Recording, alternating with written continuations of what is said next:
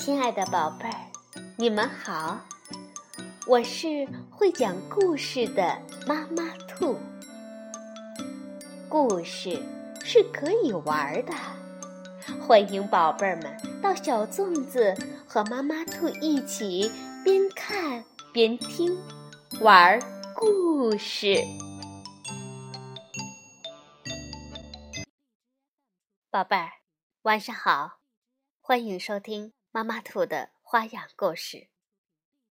昨天我们讲了《西游记》的第一回“猴王出世”，今天呢，我们继续来听《西游记》第二回“龙宫夺宝”，是由明代吴承恩著，墨彩书房改编，旅游教育出版社出版。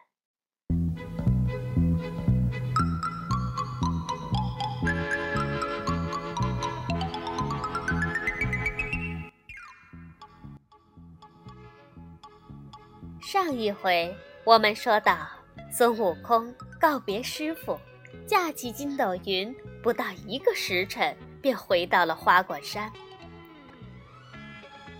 悟空来到水帘洞的上空，暗落云头，大声叫道：“孩儿们，我回来了！”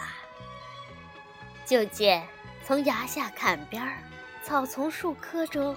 钻出成千上万的猴子来，把他围在当中，跪拜下来，七嘴八舌地说：“大王，你一去这么长时间，让我们想苦了。近来有一个妖魔要强占我们洞府，抢走了许多的家事，抢走了许多的子侄。大王要是再不回来，连洞府都是他的了。”悟空听了，怒问：“是个什么妖魔，敢如此无礼？”众猴就说：“他自称混世魔王，现正在咱们的水帘洞里饮酒作乐呢。”悟空听了一招手说：“孩儿们，跟我来，找他们算账去。”悟空率猴子们来到水帘洞。果真见一个青面獠牙的妖怪坐在石床上，旁边有几个小妖在为他倒酒。悟空指着妖怪大骂道：“哪里来的妖怪，胆敢欺负我儿孙，抢占我洞府！”那妖怪见悟空身高不满四尺，浑身瘦的皮包骨，也没拿兵器。根本就没把悟空放在眼里，哈哈大笑道：“哈哈哈，就你这么个猢狲，还不够我塞牙缝的！识相的话，滚开！”悟空大怒道：“在，叫你知道孙爷爷的厉害！”说着跳过去，举拳便打。妖怪抓起桌上的九环刀，照着悟空劈头就砍。悟空闪身躲开，拔一把毫毛丢进口中嚼碎，往空中喷去，叫一声“变”，立刻变出几百个小猴，一拥而上，把妖怪团团围住。悟空夺过刀来，一刀把妖怪砍成两段，接着。把众多的小妖杀个一干二净。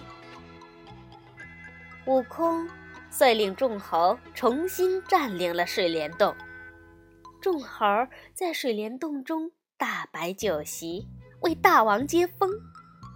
悟空讲了学道的经历，又说：“如今我有姓了，姓孙，我叫孙悟空。”众猴皆大欢喜，说：“呃，大王姓孙，那我们也姓孙。呃，大王是老孙，我们是二孙、三孙、小孙。”悟空听了，笑道：“好好，咱们是一家孙，一窝孙。”从这天起，花果山又热闹起来。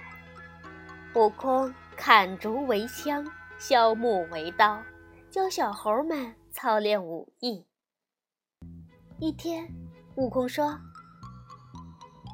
我们虽练成武艺，但竹枪木刀怎能上阵对敌？”有个老猴走过来说：“呃，东方二百里就是傲来国，国中呃这个必有铁匠，大王可以去买些兵器来，教我们使用，保卫山寨呀。”悟空一个筋斗云。来到了奥来国，见国中六街三市，好不热闹。暗想，有现成的兵器，弄几件岂不更好？于是他便吹起一股狂风，直刮得天昏地暗，日月无光，家家关门闭户。悟空暗落云头，寻到皇宫的兵器库。拔一把猴毛，变出几十只小猴来，搬了无数件的刀枪剑戟后，驾狂风返回了花果山。悟空把兵器发给猴子，教他们武艺，又选了一名通臂猿当队长，率领众猴日夜操练。一天，猴兵们操练完毕，通臂猿队长对悟空说。大王，能让我们见识见识您的武艺吗？悟空道：“好，把我的九环刀抬过来。”悟空握刀在手，飞快地舞起来。猴兵们只看到一团刀影，根本看不到悟空。悟空一时兴起，用力大了点儿，只听“咔嚓”，咔嚓一声，九环刀断成了两截。猴兵们都愣住了。悟空把手里的半截刀往地上狠狠的一摔，咦，扫兴，连件趁手的兵器都没有。通臂猿队长走过来说：“呃，大王是先生，凡间兵器不顺手。我们这铁板桥下直通东海龙宫。”那龙王富有四海，什么宝贝没有？大王何不到龙宫去借一两件兵器来用呢？悟空大喜，说道：“好，你们在家等着，俺去去就来。”说着，他念了一个避水诀，跳入水中，不见了踪影。那水帘洞。直通东海龙宫，悟空游出几里水路，只见前面一对海龙、海马、乌龟、螃蟹，背上驮着各种水果走了过来。悟空心想：这一定是送给老龙王的。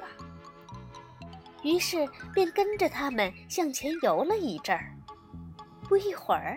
眼前就出现了一座壮丽的宫殿，只见高高的匾额上写着三个大字：“水晶宫。”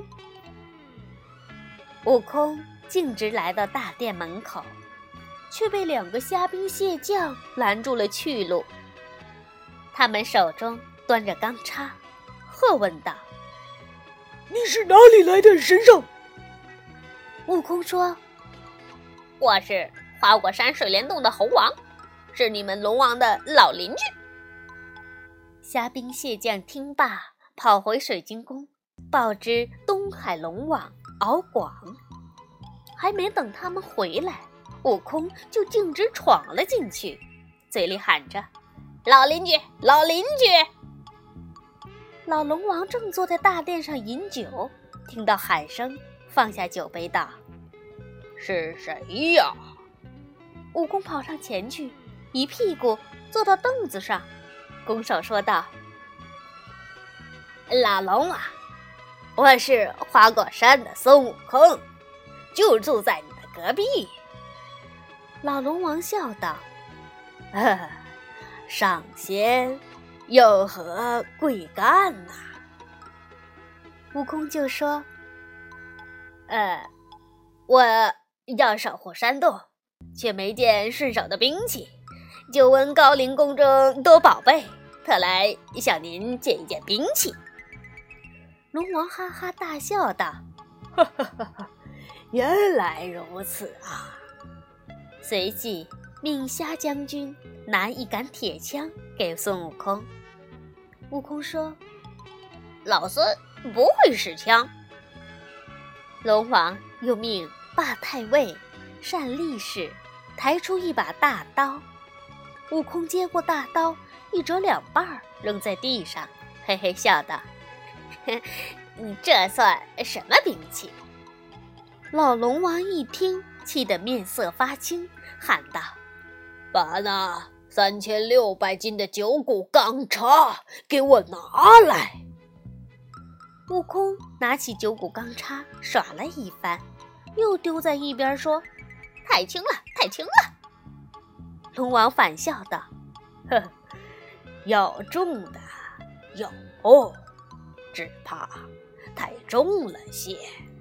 来人，把那七千二百斤重的方天画戟抬来给他试试。”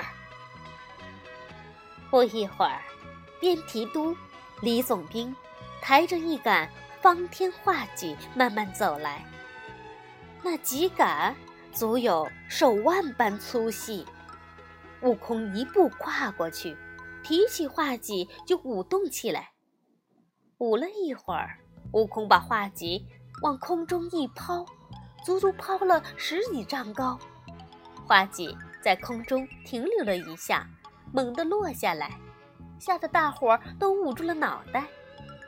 悟空眼看画戟落下，又一脚将它踢开，笑道：“还是轻，哦，还是轻，有没有更重的？”老龙王苦笑说：“那叉重三千六百斤，戟重七千二百斤。”我宫中没有再重的兵器了。悟空说：“我就不信，这么大的东海龙宫里，竟连一件像样的兵器都没有。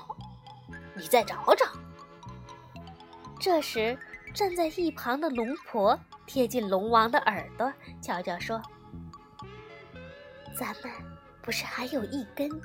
定海神针吗？这几天霞光万道，莫非正印在他的身上？龙王听了就说：“那是大禹治水时定江河深浅的定子，能有什么用？”龙婆说：“带他去试试嘛，他肯定拿不动，可不能。”让他小瞧了咱们。于是老龙王微笑着对悟空说：“呵呵，我还真有一件宝物，请上仙，呃，随我去看。”悟空随着龙王走下台阶，来到海底的深处。龙王指着一根落满灰尘的柱子说。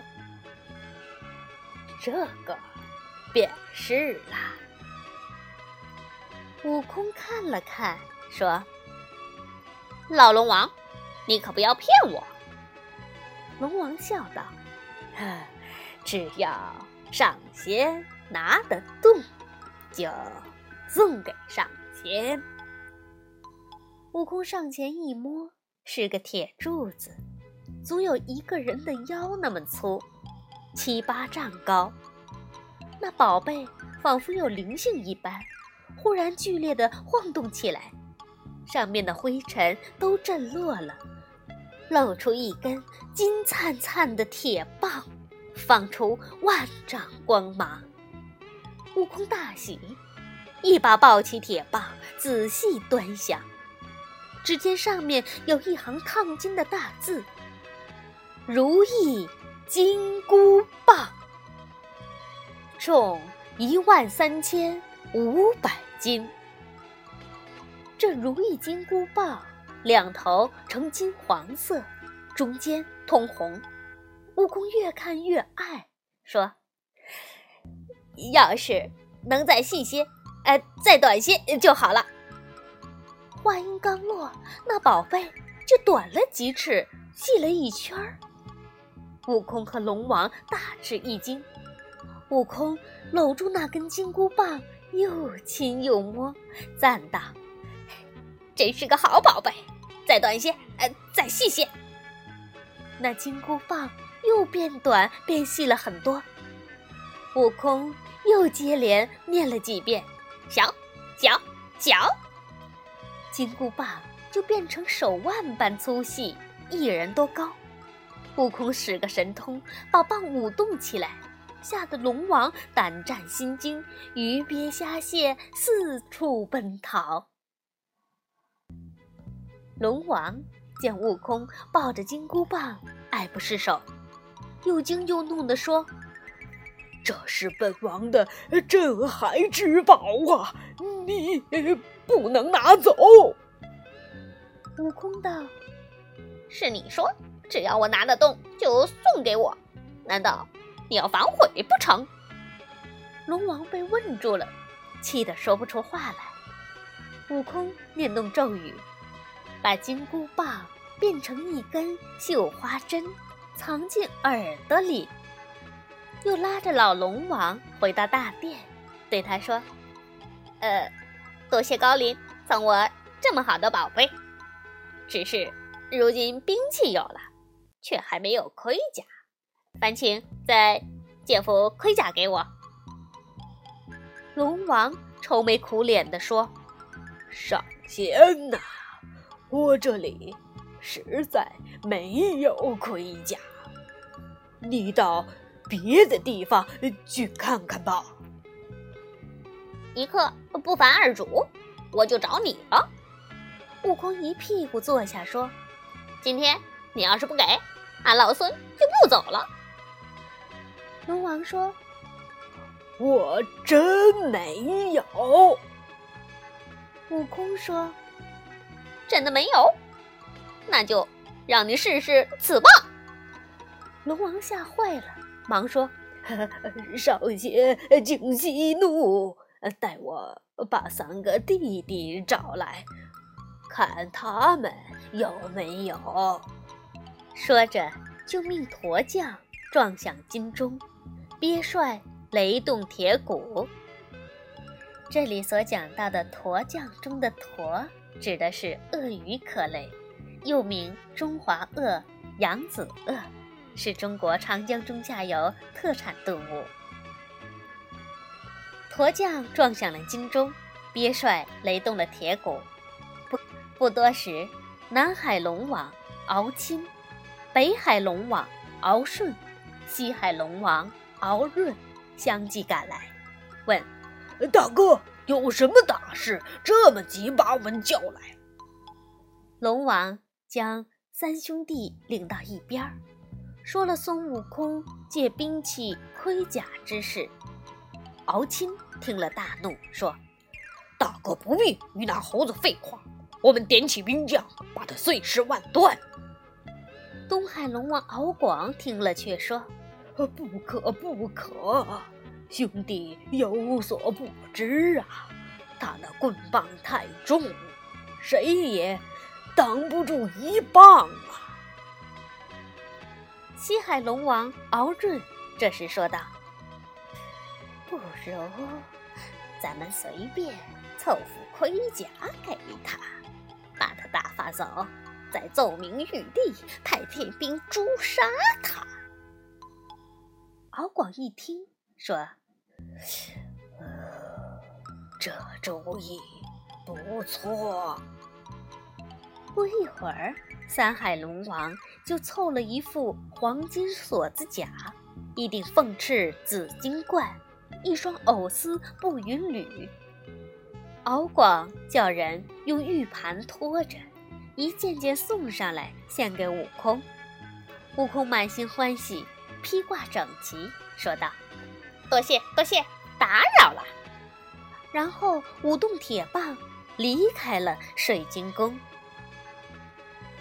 悟空回到水帘洞，众猴见大王衣甲闪亮，一齐跪拜。悟空说了借宝的经过，众猴更加欢喜。随后，悟空从耳朵里掏出金箍棒，猴子们都围过来看。大家问：“就这么一根绣花针，这算什么兵器呀？”悟空把手一挥道：“孩儿们，孩儿们，快快闪开！”说着，把金箍棒往地上一插，叫了一声：“长！”那金箍棒就像竹子拔节一样，一直捅到了天边。猴子们看了，都高兴地欢呼起来：“真是个好宝贝，好宝贝！”满山的妖魔见了，吓得魂飞魄散，慌忙赶来参拜。悟空就命众猴大摆筵席，大吹大擂，与众妖同饮。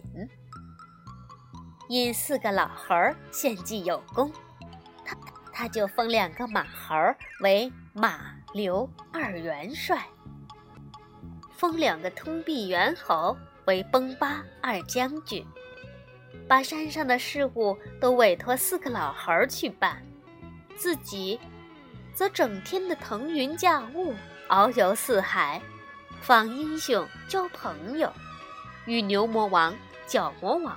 鹏魔王、狮驼王、猕猴王、尾龙王结拜为七兄弟，讲文论武，饮酒取乐。一天，悟空在水帘洞宴请六位魔王，喝得酩酊大醉。六王走后，他就在铁板桥畔松树荫下呼呼大睡。悟空。睡眼惺忪，见有两个人走来，拿着一张公文，上写“孙悟空”三字。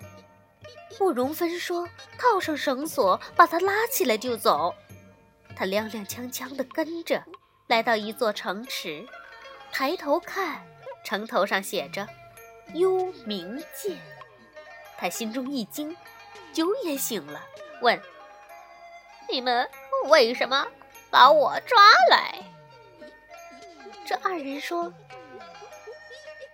你的阳寿到头了，我们奉阎王的命令把你捉来。”悟空大怒，说：“我已修成长生不老的神功，你们胆敢捉我！”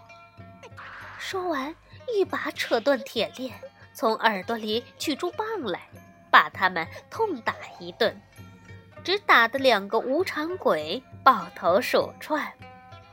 这里所说的无常鬼，也称无常，在旧时迷信当中，将无常说成是人死时勾摄生魂的使者，而将无常又划分为黑无常和白无常。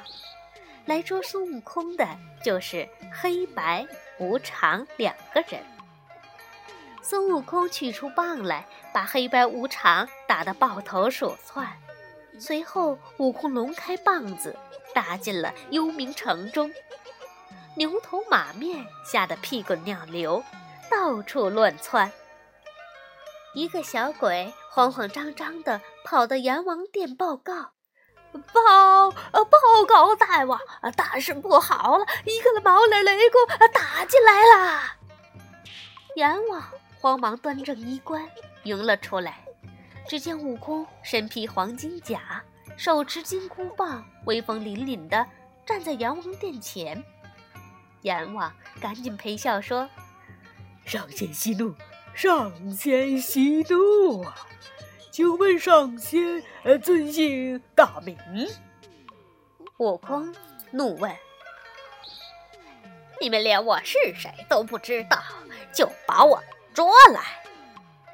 阎王说：“呃，不敢，不敢。想来是当差的认错人了。”悟空说：“弄错了，俺不信。你不下命令，他们敢来捉我？快把生死簿拿来我看。”阎王不敢不依，命判官取生死簿来。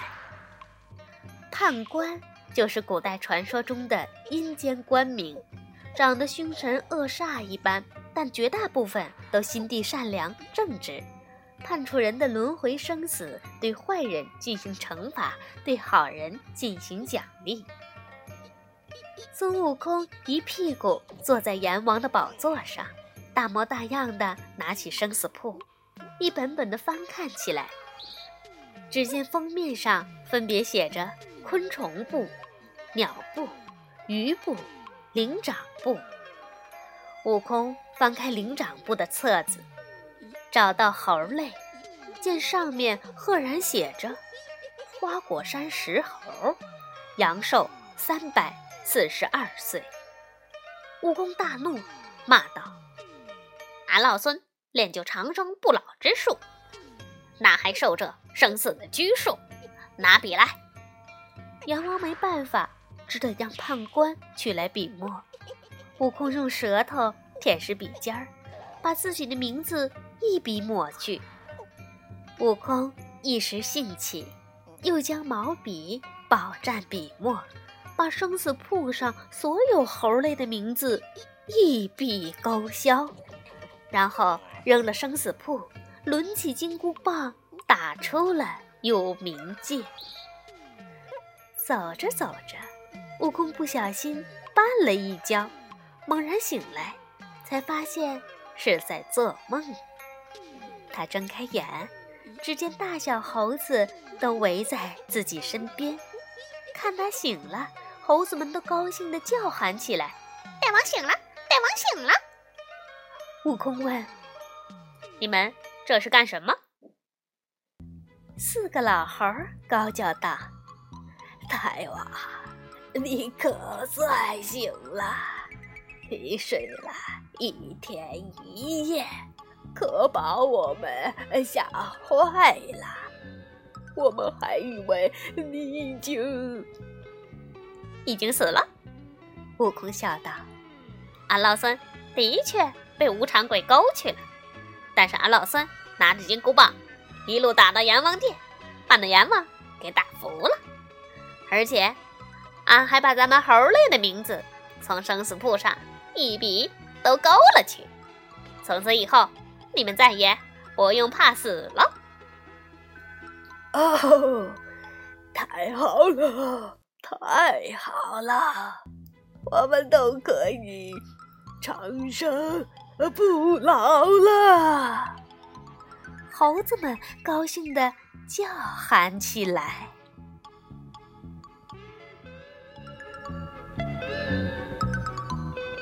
好，宝贝儿，《西游记》。第二回，龙宫夺宝就讲到这里。我们先来介绍一下本集当中出现的四个龙王。四海龙王是奉玉帝之命管理海洋的四个神仙。弟兄四个中，东海龙王敖广为大，其次是南海龙王敖钦，北海龙王敖顺，西海龙王。敖润，四海龙王的职责是管理海洋中的生灵，在人间司风管雨，统帅无数的虾兵蟹将。唐僧西天取经，四海龙王曾多次帮忙，或去兴风作雨，或率兵助阵。自己的外甥小驼龙触犯了圣僧，他们也不徇私情，逮捕归案。好了。明天我们继续来听《西游记》第三回“受封弼马温”。晚安，宝贝儿。